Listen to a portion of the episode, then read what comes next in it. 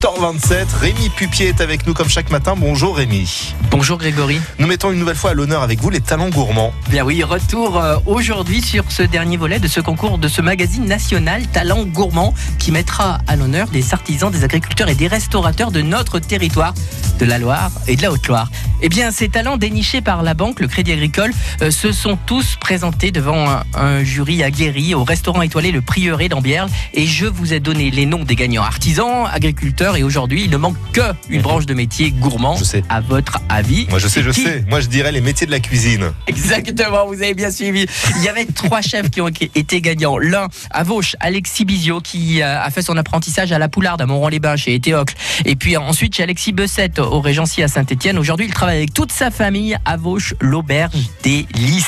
Il se régale et nous fait régaler un grand restaurant avec 90 couverts, souvent complets, avec bien sûr des cuisses de grenouille et des poissons qu'il affectionne particulièrement, comme le foie gras d'ailleurs, qu'il élabore avec euh, beaucoup de savoir-faire. Il y a eu un deuxième prix. On part en direction d'Issingeau et là, c'est Grégory Volozan qui euh, a son restaurant qui s'appelle l'Art des choix. En trois mots, jeu de mots, des choix euh, est passionné. Euh, il nous fait une nourriture tous les jours et il change tous les jours. Et évidemment, euh, il euh, fait des veloutés de lentilles, de châtaignes, des tagines de poulet fermier aux amandes et pruneaux pour nous régaler. Mais le grand gagnant, c'est Sébastien Valour. On part direction Montbrison.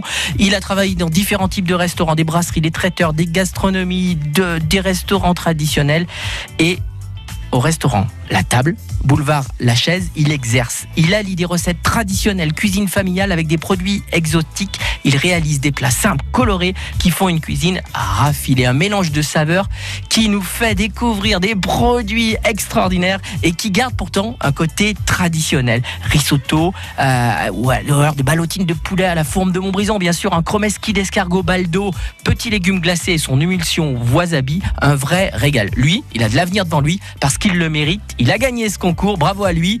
Direction la table à Montbrison, boulevard La Chaise. Allez, régalez-vous. Et à demain Rémi pour apprendre que la Loire va devenir la capitale de la gastronomie.